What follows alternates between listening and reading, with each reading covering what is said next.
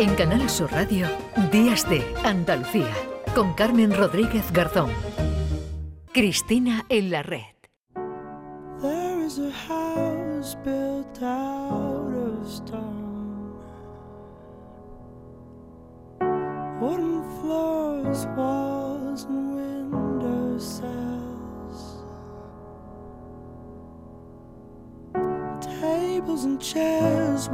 9 y 48 minutos, eh, como siempre, acompañada de buena música. Cristina Consuegra. Hola Cristina, ¿qué tal? Muy buenos días. Hola, buenos días. ¿Qué tal, Carmen? Bueno, te escucho por teléfono, te cogemos fuera, sí, ¿no? Sí, fuera y además medio acatarrada, así que bueno, vamos a ver. Bueno, pues cuídate, cuídate que, ya, inauguramos la temporada. Sí, porque ya está aquí el otoño de verdad, vamos, que ya llevamos unos días de otoño, pero ya parece que llega, bueno, pues esos cambios de temperatura, así que cuídate, querida Cristina, pero aparte de con buena música, siempre Cristina viene acompañada de, invitados muy, muy interesantes y que tienen muchas cosas que, contarnos. Hoy, ¿a quién nos traes, Cristina?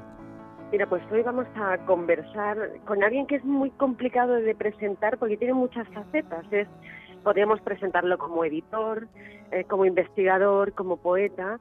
Hablo de Pedro J. Plaza, que, que, bueno, como acabo de decir, él emprende en el mundo de la cultura o la, la afronta desde diferentes disciplinas. Yo creo que es fruto de esta mirada tan curiosa y tan inédita que él, que él tiene. Pues a nosotros nos encanta, ¿verdad, Cristina? La gente curiosa, así que vamos a saludar ya a Pedro J. Pla ah, no, no, lo vamos a saludar, que me están diciendo que no. Vale, que se ha cortado la llamada. Vaya, bueno, pues eh, ya está, vamos a, enseguida recuperar esa, esa comunicación, que me están diciendo que se nos ha, que se nos ha cortado la, llamada, Cristina. Pero con, con Pedro J. Plaza ya vamos adelantando algo, ¿verdad? Eh, viene viene muy unido ¿no? a la figura de, de, Antonio Gala. Bueno, se lo vamos a preguntar ya, el que ya está Pedro. Hola Pedro, ¿qué tal? Buenos días.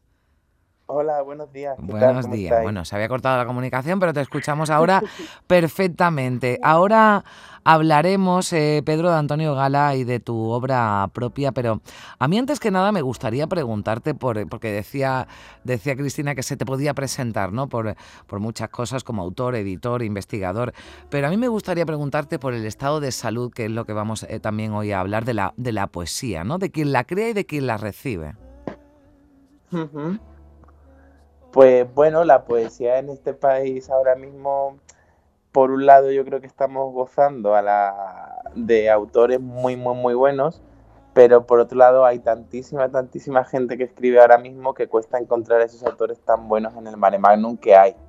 Pero bueno, yo creo que sin duda es buen momento para descubrir buena poesía y sobre todo que poco a poco va habiendo más lectores de poesía, que eso es una cosa extraña en el correr de la literatura. Bueno, pues eso está bien, hay más autores, bueno, esto también hay que buscar la, calidad, no lo que a uno le guste, pero a mí me gusta eso que comentas, que también hay más lectores, ¿no? Más gente interesada por la, por la poesía, ¿no? Que siempre parece que ha sido un género un poco menor, ¿no? Sobre todo en los últimos tiempos en la literatura.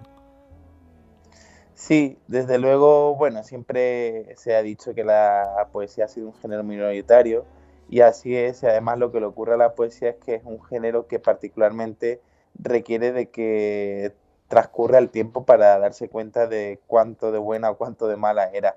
Entonces muchas veces los poetas que son los más famosos en su tiempo no lo son luego en la posteridad y viceversa de modo que los grandes autores de hoy los veremos dentro de 50 años y sabremos mm. quiénes son de verdad dentro de 50 años. Bien, Cristina.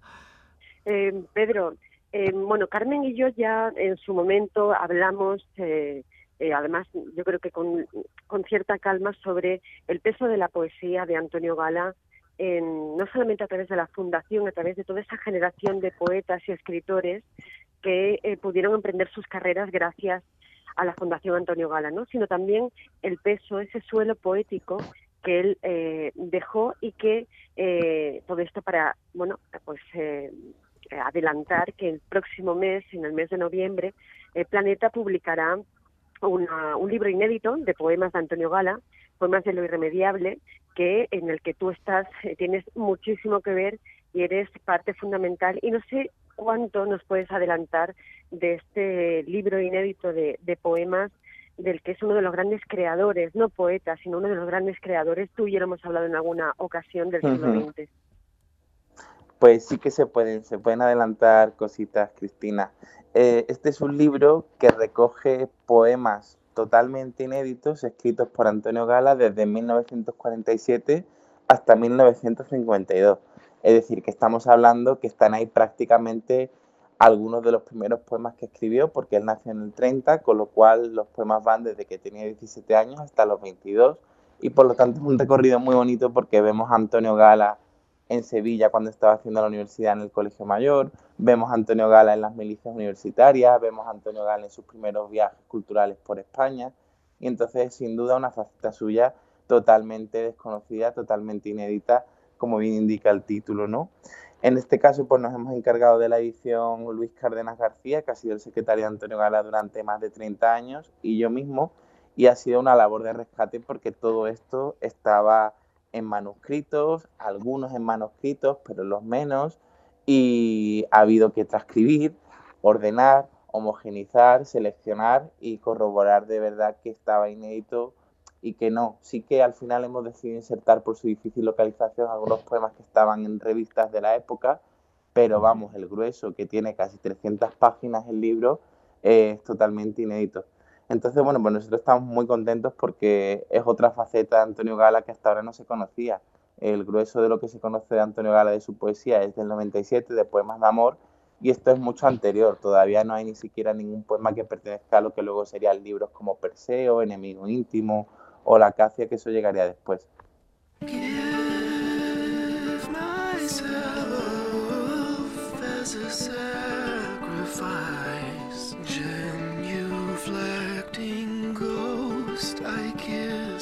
Bueno, Pedro, nosotros acompañamos también las entrevistas con buena música, que yo creo que crea un ambiente todavía más agradable, ¿no? Para que charlemos en este caso de, poesía de Antonio Gala, que además de por su obra, pues eh, era uno de esos personajes inolvidables, inimitables, ¿no? ¿Con, ¿Con qué te quedarías de él, al margen de la, de la poesía? Pues yo creo que sin duda, como él quería, hay que quedarse con su generosidad porque creo que es preciso señalar en este año en el que acaba de fallecer que es algo muy muy grande que alguien decidiera con todo su patrimonio privado hace 21 años abrir una fundación destinada a jóvenes artistas y creadores y que todo su legado ha ido a parar a esa institución. Creo que eso denota una generosidad y una preocupación por el mundo del arte que no es igual en ningún otro autor que yo haya conocido. Con lo cual creo que hay que quedarse con eso, con su genio que lo seguimos disfrutando, pero también con su generosidad que pervive y yo creo que pervivirá. Mm. Cristina. Bueno, yo voy ahora a interpelar al, Pedro poeta, ¿no? Al Pedro J. Plaza poeta, o creador, mejor dicho. Yo creo que esa es la mejor palabra que se ajusta, el mejor traje que se ajusta a su intención. Pedro, yo te quería preguntar porque eh, este año, la última edición de, de Existe con, gracias a Matriz, con el premio de poesía de, de Ediciones Valparaíso, y eh, es un poemario muy duro en el que, bueno, tú reflexionas desde el verso sobre eh, asuntos como las relaciones materno-filiales y otros nudos que van aconteciendo conforme la vida va, va pasando, ¿no? Eh, yo te quería preguntar, en, en esto que decías al principio con Carmen, además, que hoy en día pues hay muchísimos poetas, pero también hay muchísimos lectores, en ese, en ese suelo de creadores, de poesía, ¿Tú eh, crees que se, en la generación a la que tú perteneces, si se puede hablar de generación, que esto siempre es un poco extraño, eh, sois unos poetas que dialogáis eh, muchísimo mejor y sin, digamos, sin, sin pudor desde el dentro hacia afuera, con, mostrando todo aquello que lleváis dentro, de lo que participáis y de lo que sois al margen de lo joven que sois? Gracias por la pregunta, Cristina, porque me parece de veras excelente es verdad que hablar de generaciones es siempre complicado y hablar de generaciones supone descartar gente, lo cual es algo siempre duro y siempre horrible. Pero bueno, yo sí que en mi parte investigadora he querido hablar de una generación que iría de los nacidos del 89 al 99 y que yo llamé en su día generación reset, ¿no? Entonces creo que tu pregunta es muy buena porque uno de los temas que yo justo detectaba es que se habla mucho de los padres, pero particularmente de las madres, y mucho de la familia, pero particularmente de las abuelas, que sí que me parecen temas novedosos dentro de la literatura. Y efectivamente es una generación que ha dado voz en la poesía a temas como las enfermedades mentales, las enfermedades correspondientes a la vejez, y esos son temas que no se habían tocado tanto, o al menos no con tanta frecuencia, con tanta intensidad dentro de la poesía contemporánea. Entonces yo creo que sí, que de algún modo eh, esta generación ha superado el hecho de que podemos hablar de los traumas, podemos hablar de los dolores. Raramente verías a Alberti hablando en su poesía de sus traumas de infancia, que seguramente que los tenía como los tenemos todos, ¿no? O raramente verías a Jaime Gil de bien más justificando el adulto que fue mediante el niño que fue. Entonces, creo que es bonito que esta generación se haya atrevido a hablar de esas cosas, no porque se hable en poesía, que al final eso es importante para los lectores de poesía, sino porque la sociedad en la que vivimos es importante poder hablar de lo que nos ha ocurrido y es importante poder exorcizar de algunas maneras nuestros malos espíritus. Con lo cual yo le aplaudo eso a esta generación, el saber hablar del daño que nos han hecho. Bueno, pues es una poesía eh, también eh, adaptada eh, a la época. Yo creo que también ahí está ese éxito ¿no? de más lectores que yo creo que todavía se sumarán más a, ese poemario ¿no? inédito de, Antonio Gala, a este Matriz también, que es de Pedro J. Plaza, con el que ha sido un placer compartir estos eh, minutos de radio. Pedro, que vaya muy bien, muchas gracias por estar con, con nosotros, un abrazo fuerte. Muchas gracias compañeras por este ratito tan bueno y que pases una mañana muy feliz. Claro que sí, Cristina, a mejorarse. Un, beso fuerte. Gracias, un abrazo para los dos. Llegamos a las 10 de la mañana.